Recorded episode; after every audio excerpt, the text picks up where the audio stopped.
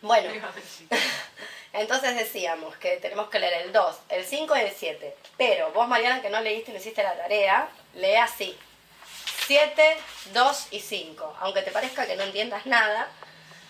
López Petit no se me entiende mucho, yo creo que en algunos momentos debe estar con la medicación, tiene fatiga crónica, fibromialgia, no sé qué girada tiene, se debe medicar con morfina y una no entiende qué está diciendo o por qué se cree tan piola lo que está diciendo, porque esto ya se dijo en el sentido, bueno, ya dijimos todos todo, pero no es eso a lo que me refiero. Lo que quiero decir es por qué nos cita Guattari y nos ahorramos todo. Todo, todo este palabrerío. No, a veces yo lo leo y digo, ¿por qué no estará citando a Guattari y ya está? Y una ya sabe qué está diciendo. Pero ¿por qué nos interesa López Petit y hacer el esfuerzo de leer a alguien que escribe tan, tan difícil como el señor López Petit? Tan, tan difícil y que no libera todos sus textos. Cosa que no voy a entender nunca porque algunos textos sí, otros textos no. López Petit no sabemos por qué algunos sí u otros no.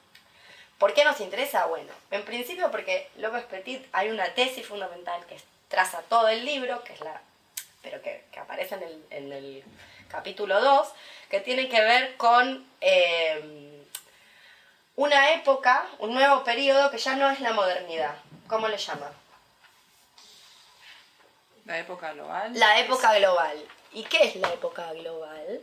Es muy complicado. Más o menos. Más o eh, menos, con tus palabras, ¿qué entendiste de la época global?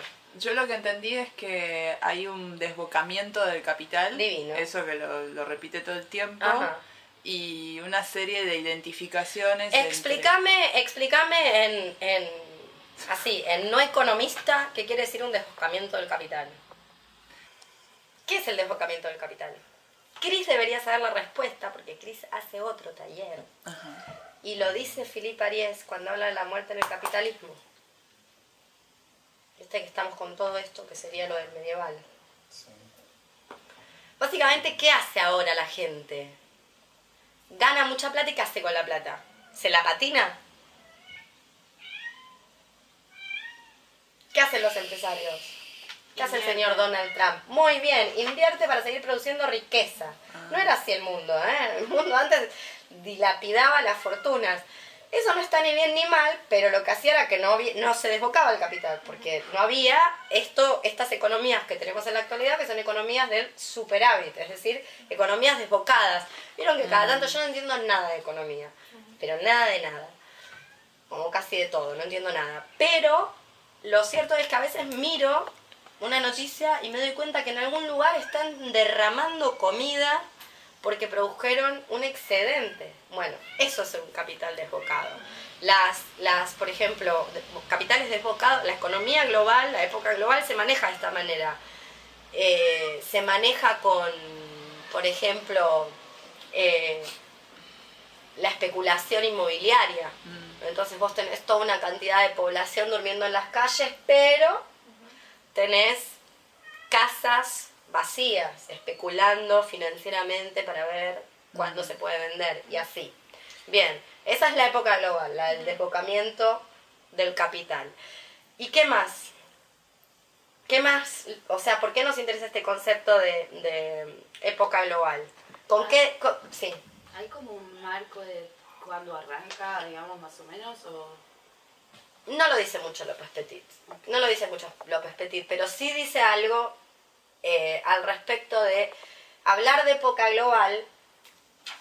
En realidad, por eso decía, García la menciona a Guattari. Guattari es el primero en hablar en capital, o por lo menos el primero que yo conozco de hablar en hablar de capitalismo global cognitivo, o sea, un capitalismo que funciona al nivel de la cognitividad, al nivel del deseo, que es global. Por eso todo el mundo tiene los mismos deseos en todas partes, que es una tesis de algún modo análoga a la de López Petit, que dice, esta época global se caracteriza porque, por algo que es medio una ficción, porque no es tan así, bueno, entonces decía esto del capitalismo global y que era un poquitín análogo a esta tesis del capitalismo global cognitivo de Guattari, cuando se habrán encontrado que López Petit dice algo que no es tan así, pero que se lo vamos a conceder por lo menos provisoriamente, que qué es lo que dice. Dice que cualquier, una de las características del capitalismo de la época global, él no habla de capitalismo global, habla de época global, es que cualquier cosa se puede producir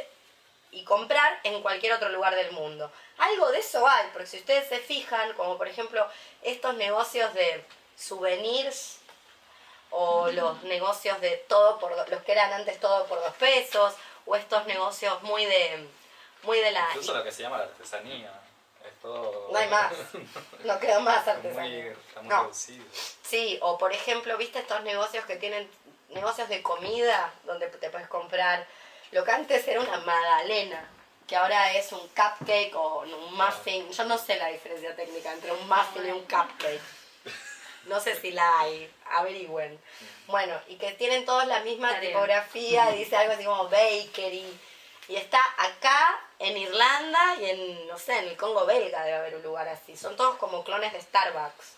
Mm. Bueno, a eso se refiere. O por ejemplo, que todo el mundo se vea igual. Antes era muy diferente la gente. O sea, antes existía algo que no existe más, que era, em, era ¿cómo decirlo? Era como eh, singularidades culturales. antes había diferencia entre un lugar y otro, en, términos, eh, entre una geografía y otra había diferencias culturales de las personas que vivían ahí. Bueno, ya no. Esa es una de las características de la época global. Por ende, el debate modernidad y posmodernidad es un debate al pedo. Esto se lo digo a las chicas abolicionistas que no paran de hacer memes tildando a todas las personas que trabajamos eh, a favor de la descriminalización del trabajo sexual. Párenla, infórmense. Este debate modernidad, posmodernidad, ya fue, amigas. No sirve, no sirve ni para debatir. No, no, estamos entendiendo si seguimos hablando de modernidad, qué modernidad, posmodernidad. No existe, no funciona así el Estado, no funciona más así el capital. Es como están atrasando algo así como 100 años, chicas, ya, ya fue. O sea, nos están atacando con cuchillo de cocina, básicamente, con cuchillo de, plástico de los que te dan en el, el delivery de, del microcentro, ¿entendés? Vamos, afinen, un poquín, afinen. Bueno, eso es lo que va a decir Petit, que la época global lo que hace es dar por obsoleto el debate modernidad-posmodernidad. ¿Por qué? Tienen que relacionar con el capítulo 7 Ay, mira cómo mira, desesperada. No, tome nota, tome nota, no haga eso, tome nota. Porque yo fui tomando notas acá, pero ahora creo que ya me perdí. Tiene que tomar nota en el cuaderno, como hago yo. Bueno, pero ¿por qué la época global eh, hace obsoleto ese debate de modernidad, posmodernidad? Porque ¿qué es lo que, lo, lo que la época global muestra como obsoleto? Las identidades. Por ejemplo, esa es eso es la posmodernidad. Lo que la gente cuando quiere ser mala y te quiere insultar, te dice, ah, posmoderna. En realidad es postestructuralismo básico, que es básicamente toda una tradición que tiene que ver con las disoluciones de las subjetividades creadas por el capitalismo. En el centro de eso están señores como Foucault, que de posmodernos nada. Pero bueno, no importa. Vamos a dejar de hacer caridad, no somos caritas, de enseñarle a las pobres no hagamos eso. Pero sí tiene que ver con eso, pero tiene que ver con algo más importante. Tiene que ver con que las categorías de la política moderna, que ahora vamos a ver cuáles son, ya no sirven. Como se habrán dado cuenta, si no les quedó claro con la última elección, que era como, quiero, había que elegir entre una magdalena, un muffin y un cupcake. o sea, ¿se entiende lo que quiero decir? O sea, vos podías comprar magdalena, cupcake o, o muffin, que básicamente nadie sabe la diferencia. Bueno, eso pasó. ¿Se entiende? Por eso decía, hay que relacionarlo con el capítulo 7. La época global se caracteriza por la obsolencia de estos viejos debates porque los estados y la democracia ya no son lo que la gente cree. No importa si esto existió o no existió, si fue así o no fue así, si fue toda una mentira, si sirvió para algo. No nos vamos a detener ahí. Lo que estamos diciendo es que no son más así las cosas y están en nuestra cara, o sea, nos lo están mostrando in your face.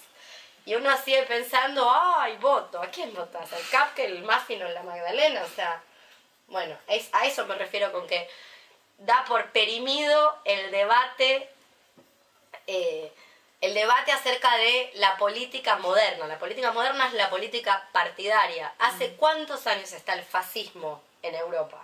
Así, el fascismo, chao, declarado, punto. Todo el tiempo. No, no sé, como desde que tengo memoria, desde Thatcher para acá. Lo que hace es ayornarse. O sea, van, no sé cómo. Da igual quién es ahora el presidente de Francia. Siempre ha tenido la misma política anti-musulmana. Que a su vez los necesita, ¿no? Pero se entiende lo que quiero decir, entonces lo bueno que tiene López Petit para ustedes que son muy jóvenes es que no les va a hacer perder tiempo con militancias absurdas, que yo creo que son militancias aparato de captura, podríamos decirle ya a esta altura militancias aparato de captura, donde una va y se hace trosca y piensa que así cambia el mundo. No, lo que vas a hacer si te haces trosca es básicamente quedarte estancada en un pozo depresivo. Fin, fin de cita. Otra cosa que dice es como que se neutraliza la lucha de clases, o sea, como que eso ya no existe, digamos, o sea, y que el proletario, o sea, la masa obrera no puede luchar contra nada, básicamente. ¿Por qué?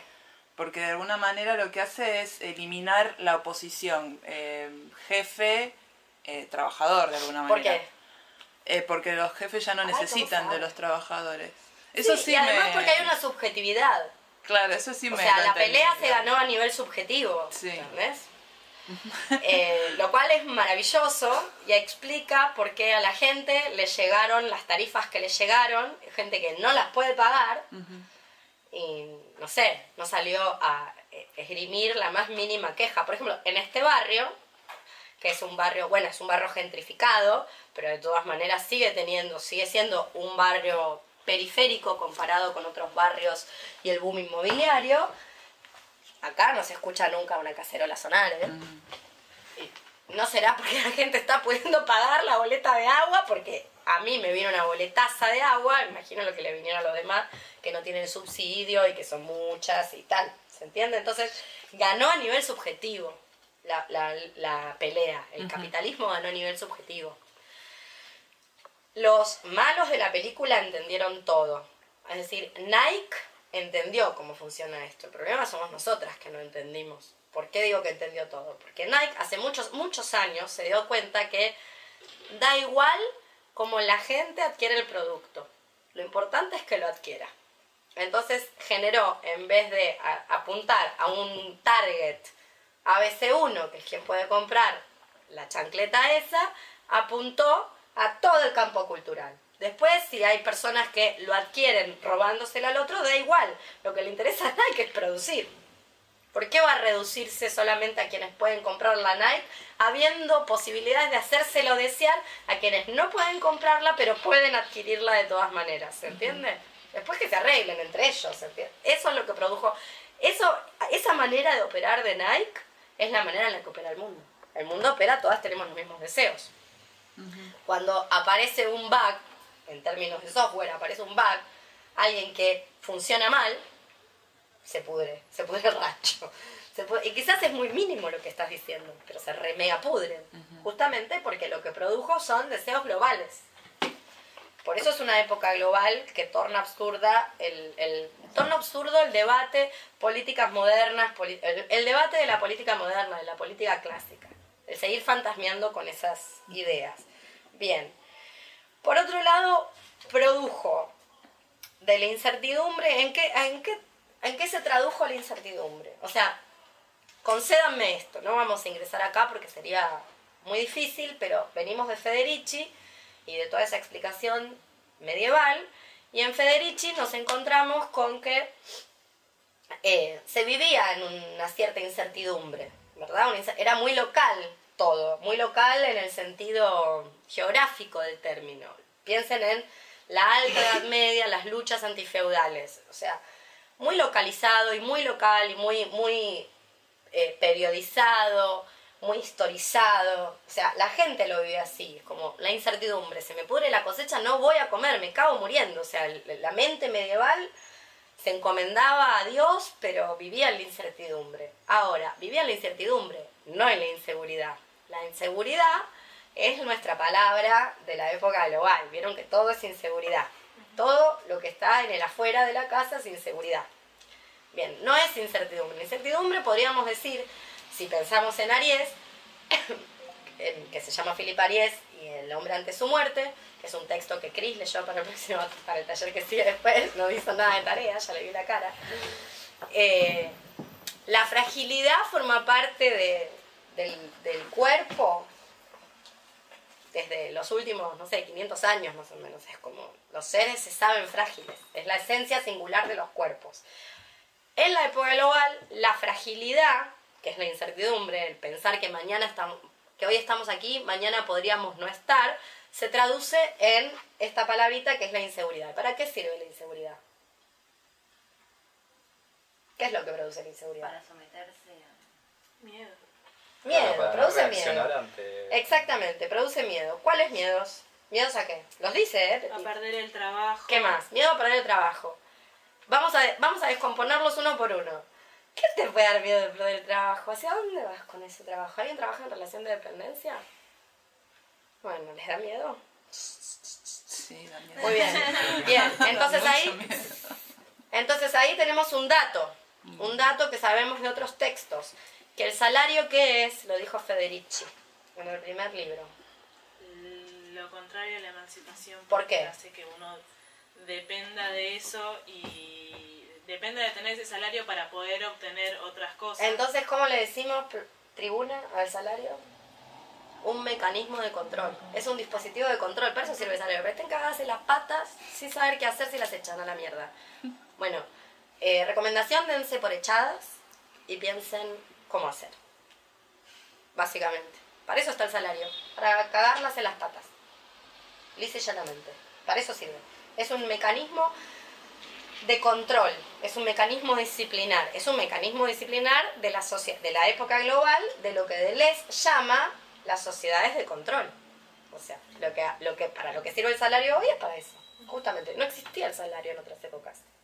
Hasta hace no muy poco no existía el salario. Todavía hay un par de disciplinas que aguantan los trapos sin ser asalariadas y uno se pregunta cómo lo hacen, cómo lo logran. Por ejemplo, psicólogas y psicólogos que siguen siendo disciplinas autónomas, pero cada si ustedes se fijan, cada vez hay menos. Si ustedes se van a las provincias y miran, verán que en buenas partes, en muchas ciudades, mira tu. Hay pocas disciplinas que resistan los embates de esta salarización de todo y fíjense que la gente lucha por asalariarse, lucha por ser asalariada. Primer miedo entonces la pérdida de trabajo. Bien.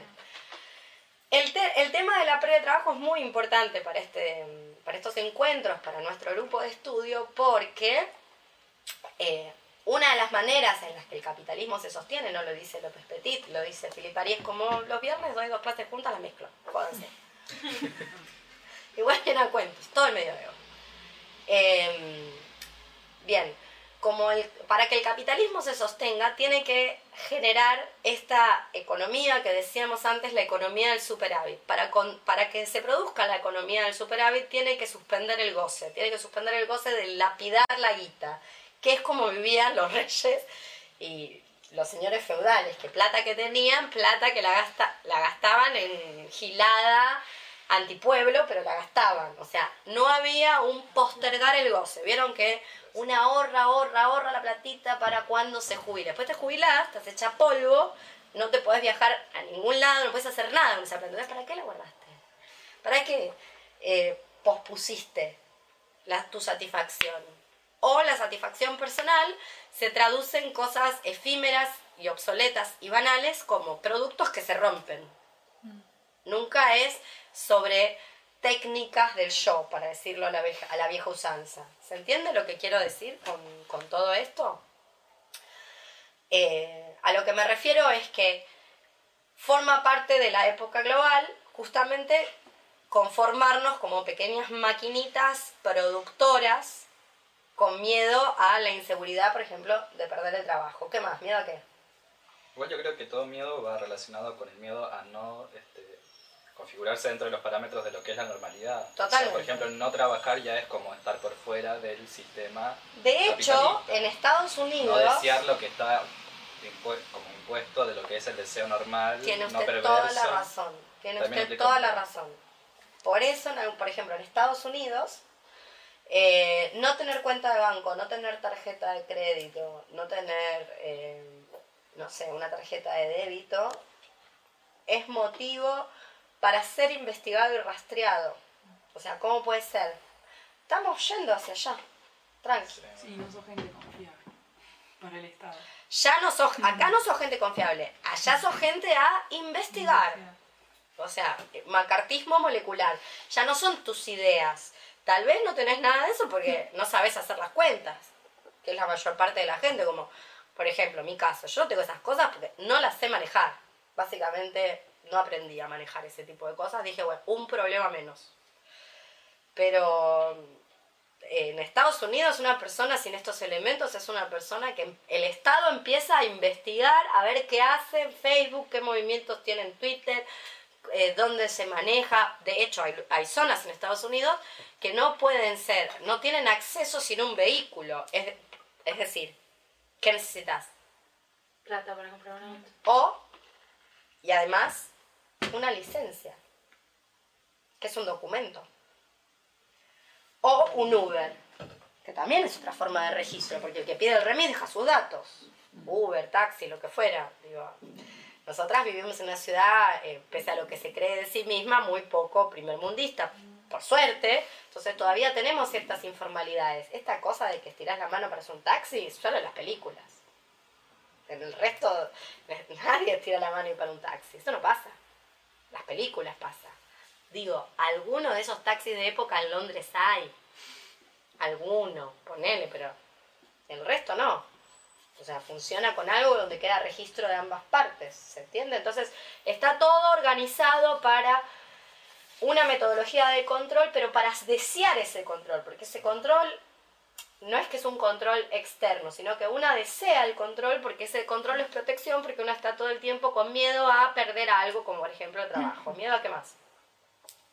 Vos decías los miedos de la normalidad. Efectivamente, lo que pasa es que viste que tenemos una normalidad, voy a usar la palabra horrenda, que es una normalidad muy antinatural, porque nos produce miedos sobre lo ineluctable. Por ejemplo, miedo a envejecer. La gente está cagada en las patas que va a envejecer. ¿Y qué, qué, qué esperan? O sea, no sé, suicídense a los 20 si tienen miedo a envejecer, porque lo que se viene después es envejece. Ese era otro de los miedos que decía Petit. ¿Qué más?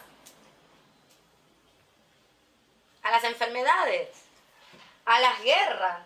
O sea, nunca tuvimos tanta guerra. Y sin embargo, uno de los mitos sobre los que se sostiene, por eso el debate modernidad-posmodernidad es completamente obsoleto, porque el estado guerra en el que está, o sea, la tesis de, de Petit, de estados guerra, solo se configura de esta manera, o sea, haciendo la guerra por la paz. Se supone que somos todas pacíficas, de hecho estamos todas pacificadas, por eso después por, por, eso después pasan en los encuentros nacionales lo que pasa todos los domingos en la cancha, vamos a decir las cosas como son, y las chicas se asustan.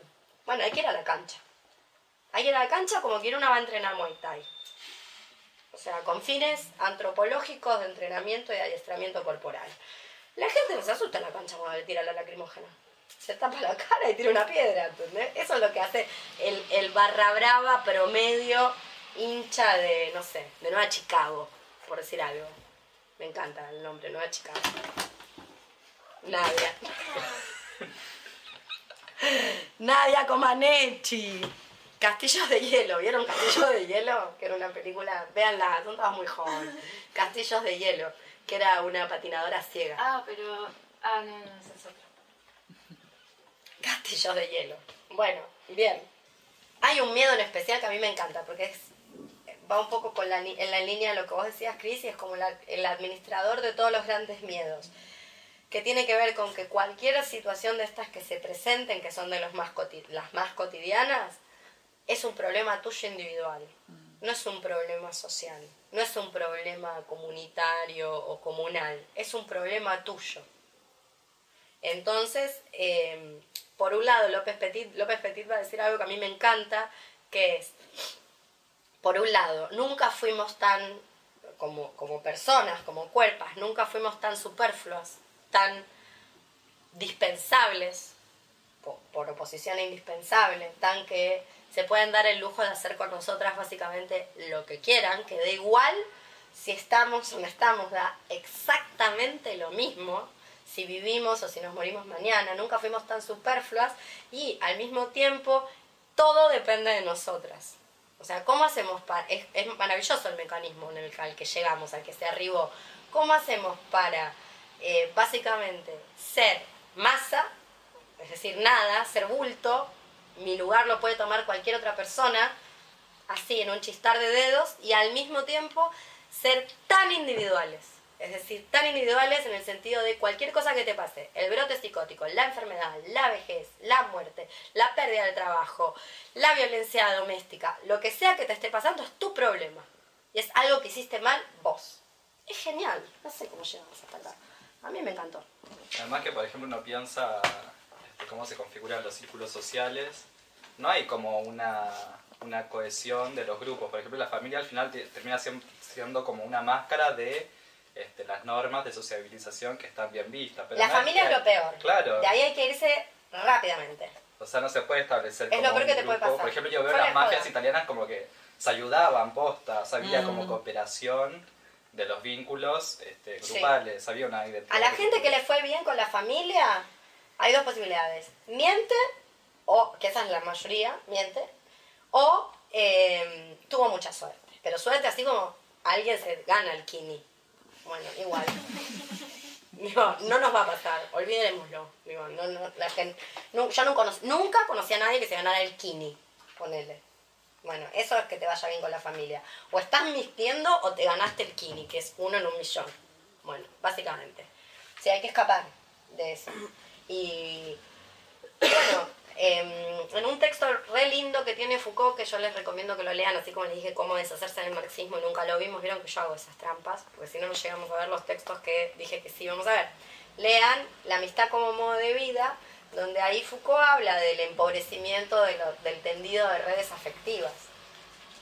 Que el, el empobrecimiento del tendido de redes afectivas en mucho tiene que ver con eh, aplanar y homogeneizar a las sociedades previamente pacificadas para poder emprender la guerra contra, la, contra enemigos que crean, que van creando. Por ejemplo, el mundo ya está, está en el nivel, se habrán dado cuenta con las imágenes, todas tenemos Facebook o casi todas, y habremos visto las imágenes que circulan, estamos en nivel, eh, nivel Dios de mamarracheada, o sea, la policía francesa hizo desnudar a una musulmana que estaba en la playa, o sea, inédito, inédito, es maravilloso.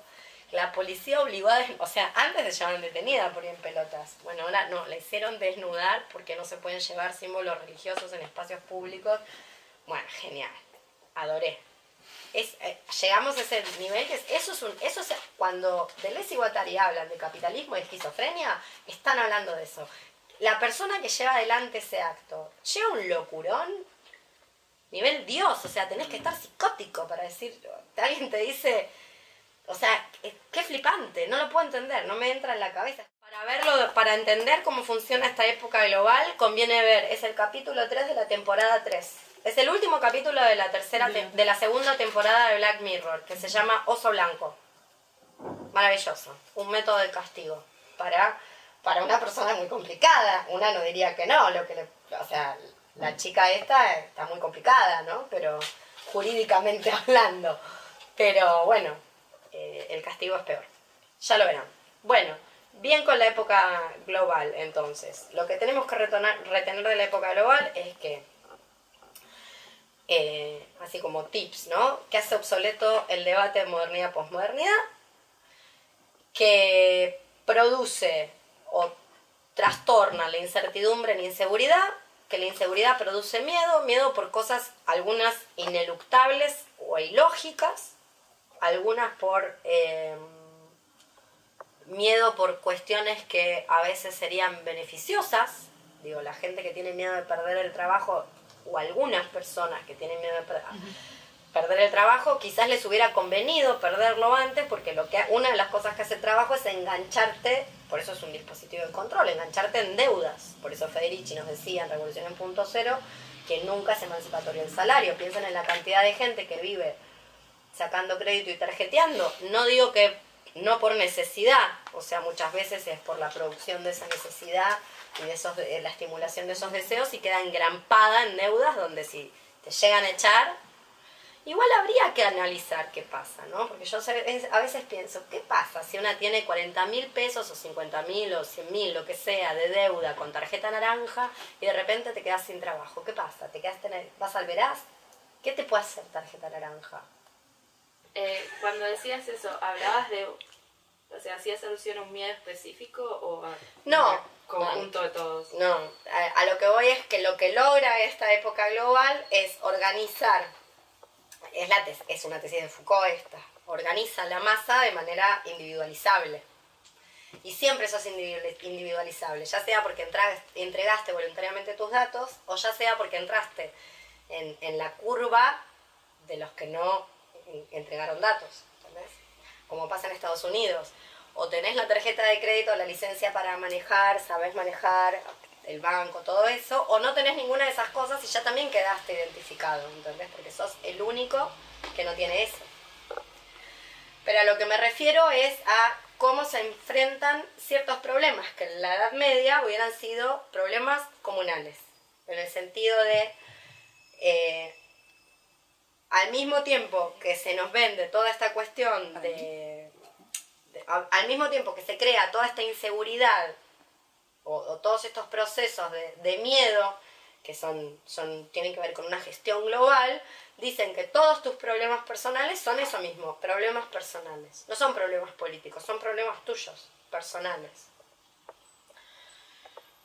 ¿En qué sentido? En que si mañana te agarra una depresión, para hablar de lo que nos agarra usualmente, digo, ojalá, a ver, tampoco, no, ningún ojalá, pero quiero decir, en general una no, no, no psicotiza, lo que se pone es depresiva, que es mucho más divertido, Eh, mucho menos divertido, quiero decir, ¿no? Porque psicótica de repente, no sé, haces algún escándalo, ¿entendés? Solo nos quedamos echadas llorando, inútiles o medicadas yendo al salario nos agarra una depresión. Es tu problema, ¿entendés? No es, un- no es el mundo que te lo está produciendo. Es tu problema personal. Y la verdad es que eh, el, el mundo tiene más motivos para deprimirse que para alegrarse. Entonces no debería ser tomado como un problema personal, debería ser tomado como un problema social. ¿Entendés? Y así, mil, así con todo, todo, sobre todo lo que tiene que ver con la enfermedad, con el deterioro físico, con la vejez, con la pérdida de, de, de salario. Nadie con 10 amigos debería asustarse por perder el trabajo. Hagamos un cálculo, volvamos, volvamos a la escuela. Imaginemos que pierdo el trabajo y tengo 10 amigos y me pueden aportar mil pesos por mes. Mil pesos por mes son las expensas, chicas. En general todo el mundo tiene todas nosotras, que somos las privilegiadas, menos privilegiadas de la curva de los privilegiados, pero somos privilegiadas. Podríamos generar mil pesos más para bancarle los trapos a alguien durante un tiempo. ¿Qué miedo tenemos entonces? Porque sabemos que la gente que nos rodea no los va a poner. De eso tenemos miedo. Nos sabemos absolutamente solas. Toda esa gente del Día del Amigo, cuando ustedes se queden sin trabajo, nadie les va a poner una luquita por mes. Decir, bueno, chicas, a ver, somos 10, vamos a poner todas una luca por... eh, tiene 10 luquitas. Bueno, más o menos con eso vas tirando. Más o menos, ¿no? Eh, tendrás alguna que otra deuda, pero podés. Es un problema tuyo si perdiste el trabajo. Arreglate. Quizás tu familia, si puede, si quiere, y te lo cobra. La familia nunca es gratis cuando hace esas concesiones. A eso me refiero. Como nunca fuimos menos indispensables, en el sentido de que da igual a mis vecinos de acá del edificio, les da exactamente igual si yo estoy acá, en el tercer piso, o si me mudé. No se van a enterar, no van a saber a dónde me fui, en general no nos hablamos, no somos nadie, y nunca al mismo tiempo de que somos masa, eso es ser masa, ser un número, no, no, ser, no tener nombre, no tener ningún tipo de singularidad en ninguna índole, ¿entendés? Nos vemos todas iguales, hacemos las mismas cosas y al mismo tiempo todo lo que nos pasa es pura y exclusiva responsabilidad propia, lo que sea que te esté pasando. Desde un cáncer de colon hasta que te esté cagando a palos tu novio. Todo es tema tuyo. O cosas que vos decís, che, la locura, o sea, ¿por qué es mi responsabilidad la locura? si vivo en el mundo donde la policía de Francia hizo desnudar a una mujer en la playa porque estaba muy vestida. O sea, si me disfrazo de fantasma, ¿no puedo ir a la playa? Porque a eso se parece la burkini, ¿entendés? Voy y me disfrazo de fantasma. No puedo, vengo de Halloween. Hola. Incluso ni siquiera, o sea, porque hoy día en la playa están los que van a surfear, que usan todo ese traje, todo el cuerpo, y a ellos no les dicen nada. ¿No viste esos que después se fueron a la misma playa a hacerse la foto con el traje de motoquero? Sí. Los amé. se pusieron el traje todo así de moto para la, para la ruta, con casco, todos cubiertos. Yo igual creo que habría que ir con la burkini y decir que una está disfrazada, que viene de una, que, que no es musulmana y que viene de una fiesta de disfraces. A ver qué pasa. A ver si se puede. No, no, es mi disfraz de árabe. De disfraz tengo disfraz de árabe, terrorista. Y ya está. Como yo siempre me lo puse a pensar, no lo voy a hacer, porque ya no puedo, pero las anónimas tal vez puedan. Eh, ¿Probaron alguna vez si se quedan en tetas y decir que son varones? Que las vengan a probar. Que ustedes, que su eh, identidad autopercibida no es la de hombre. A ver qué pasa. Habría que ir a la playa este año, ponerse en tetas y decir, mi identidad autopercibida es varón. Y chao. Nada, un disparate. No lo hagan. No lo intenten en sus casas. Bueno, sigamos con López Petit. Bueno, eh, ¿qué va a decir de la democracia en la época global? Me encanta, me encanta el tema de la democracia. Cupcake, Ma- Magdalena y Muffin. Siempre recuerden. ¿Qué va a decir López Petit de la democracia? Que se volvió una forma de Estado. Muy bien, más que una forma de gobierno. ¿Eso qué quiere decir? ¿Qué es la democracia? Es la articulación entre qué y qué. Entre el Entre estado dos de guerra y el fascismo postmoderno. El fascismo posmoderno, me encantó. Muy bien. A todo esto, a ver si lo encuentro rápido y rápido por acá. eh, unos muchachos que se llaman el Comité Invisible, también se los conoce como TICUN, no, esta no es la carpeta que estamos buscando, ¿los conocen? Ah, te estás copiando. Estado de guerra y fascismo Democracia, sí, como, eh, como forma de Estado. Dice que la democracia es la articulación entre el fascismo posmoderno y el estado de guerra, que no es una forma de gobierno, sino que es una articulación, una articulación entre estas dos, eh, estos dos miembros que hacen a nuestra civilización actual u época global. O Bueno, a la- entonces, siendo que el estado de guerra, podemos decir que vivimos en estados eh, terroristas. Que La democracia, justamente anudándolo con esto del terror, de la angustia, del miedo, eso es lo que... Hace años que vivimos sí, ahí. sí. El tema es que eh, hay mucho dispositivo de subjetivación para no interpretarlo de esa manera, que es, la, es lo que hace el fascismo postmoderno, produce modos de interpretar. Hoy me contaba un- una estudiante que estaba viendo una serie de, como un documental de los comienzos del hip hop. Dice que ella estaba azorada como el Bronx, previo al hip hop, o sea, la configuración del hip hop, el Bronx era una ciudad, era un barrio en guerra, pero en guerra por el, el escandaloso, la escandalosa, eh, ¿cómo decirlo?, usura inmobiliaria, o sea, escandalosa, o sea, por esa especulación escandalosa que había en el Bronx. ¿Qué es lo que hacían? Entonces, se, se promueve una ley que no se puede aumentar la renta para una especie de progresismo para los afrodescendientes del Bronx. No se puede aumentar la, re- la, la renta porque es una población pobre. Bien, entonces los dueños, en la especulación inmobiliaria, dejan de arreglar las casas. Las alquilan pero las dejan de arreglar. Cualquier parecido con la realidad es pura coincidencia. El tema es que no vamos a tener la misma resolución que tuvo allá. Pero bueno, que fueron las panteras negras, básicamente.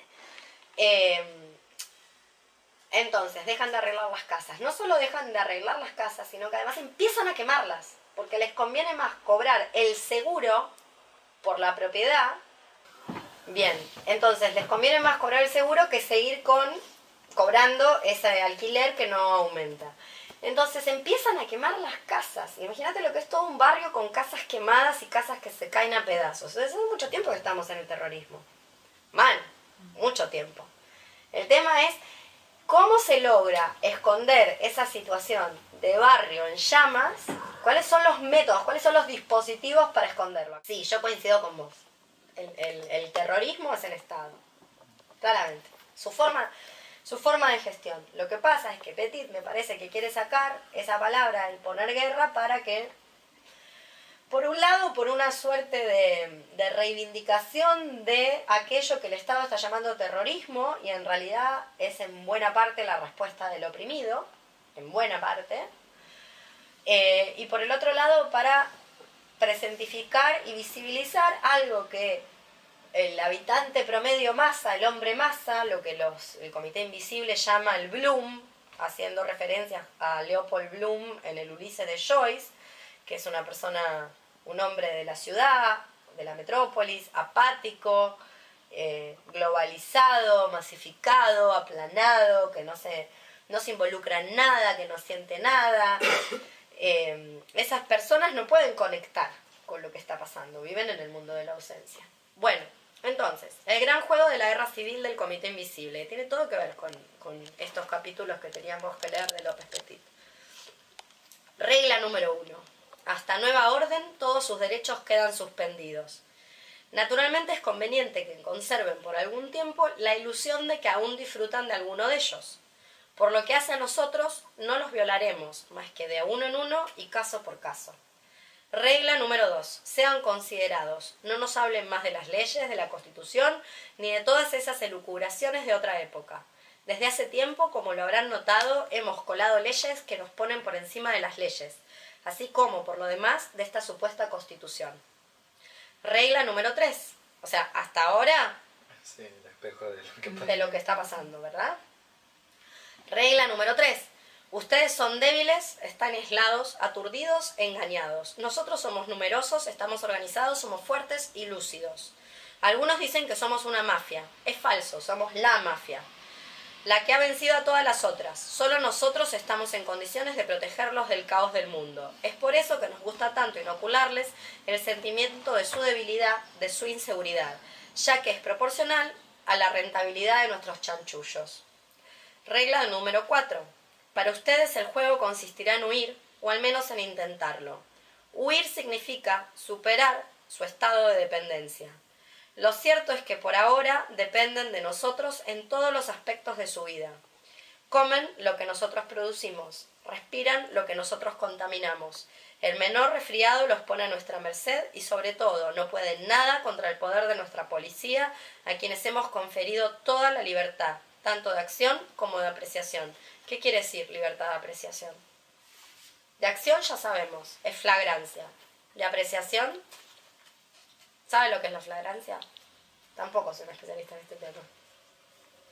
Me agarran con una ganzúa haciendo así el en el coche Es de suponer que vas a cometer. y me estás agarrando con las manos en la masa. Eso es la flagrancia. Es decir, me Ah. agarraste con el martillo haciendo así a romper la vidriera. Estoy haciendo así. ¡Uy! Y justo me viste, ¿entendés? Era obvio que no iba a poner un clavo en la vidriera. Bueno, y el de apreciación, lo que hicieron los señores policías ahí en, Francia. ¿Entendés? ¿Cómo saben que la señora no venía de una fiesta de disfraces, pasó por la playa y dijo, me tiró cinco minutos con mi disfraz? Ah, porque tengo frío. Flagrante, o sea, el- la libertad de apreciación es la vuelta a los edictos removidos en esta ciudad, que es que la policía pueda decidir cuándo detenerte y cuándo averiguar tus O sea, el antecedentes. flagrante es cuando ya está sucediendo la acción. por O cuando casi. Sí. ¿Entendés? Cuando El otro con- es cuando supone que. que vos lo vas a hacer. Claro. Una actitud sospechosa. Bueno, una vez me pasó eso. Sí, todo el tiempo. Sí, en una plaza y en Chile son peores. Bueno, ahí Hacia allí vamos. campos de, de práctica mucho más. Hacia allí vamos. sí. Bien. Regla número 5. O sea, eso se le confirió a la policía. Es gravísimo. Esa eh, darle ese, Sí. e- ese, esa herramienta, la apreciación, que pueda, porque la apreciación es algo que hace el juez. Claro. Y los jueces serán cualquier cosa, pero es una garantía constitucional. O sea, no es menor. Es como de las pocas cosas buenas, se llama indubio pro reo, que es todas somos inocentes hasta que se pruebe lo contrario. Es decir, tiene pocas cosas copadas el Estado moderno, el que ya no, no existe más, porque estamos en la época global. Una de las cosas buenas que tenía era que no existía la apreciación. Vos eras inocente. Hasta que te agarraran con las manos en la masa o pudieran probarlo. Bueno, chao, game over.